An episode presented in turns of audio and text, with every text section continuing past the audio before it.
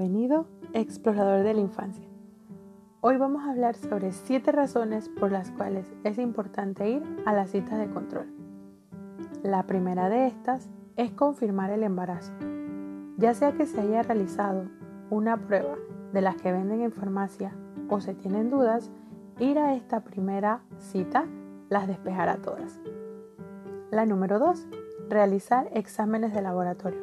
Y es que en el momento de ir por las sospechas, estos se hacen y a medida en que van pasando las citas los vuelven a repetir para estar pendiente que niveles de hemoglobina y otras sustancias en sangre estén en rangos normales. La número 3.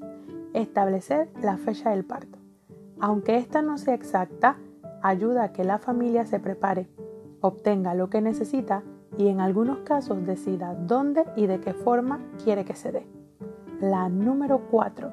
Monitorear el desarrollo del bebé. Este es muy importante ya que a medida que van pasando las citas se puede ver cómo se van formando los órganos, cómo crece y cómo es la frecuencia del ritmo cardíaco del bebé, los latidos de su corazón.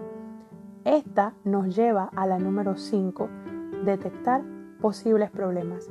Y es que a medida en que se va monitoreando el desarrollo, el especialista puede informar si algo está ocurriendo, tanto en la formación como prever si la ubicación del feto no está en el lugar adecuado.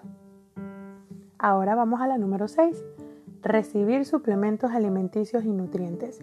Es vital que la madre y el bebé reciban los nutrientes necesarios y estar orientados por los especialistas permite que se eviten alimentos que pueden hacerles daño o apresurar el parto.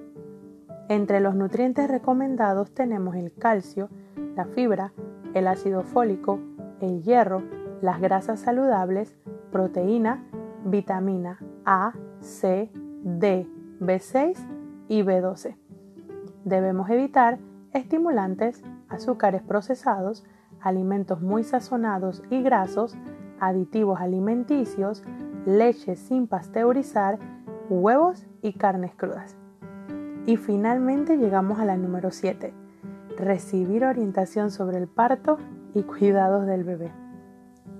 Si es una familia primeriza, las recomendaciones recibidas ayudarán a despejar las dudas e ir disminuyendo los nervios por la nueva experiencia. Algo que se debe recordar siempre es que toda la información que se reciba antes de implementarla se debe consultar con un especialista para evitar que sea algo que pueda afectar al niño o niña en formación. Se debe avisar al médico si se presenta hinchazón de los pies, manos o cara, abundantes vómitos, dolor de cabeza frontal o sobre los ojos, palpitaciones, si no se sienten los movimientos del bebé, si hay infecciones vaginales o sangrado, dolores antes del parto y pérdida de líquido intravaginal, para que así el médico pueda atender cualquier cosa que esté pasando.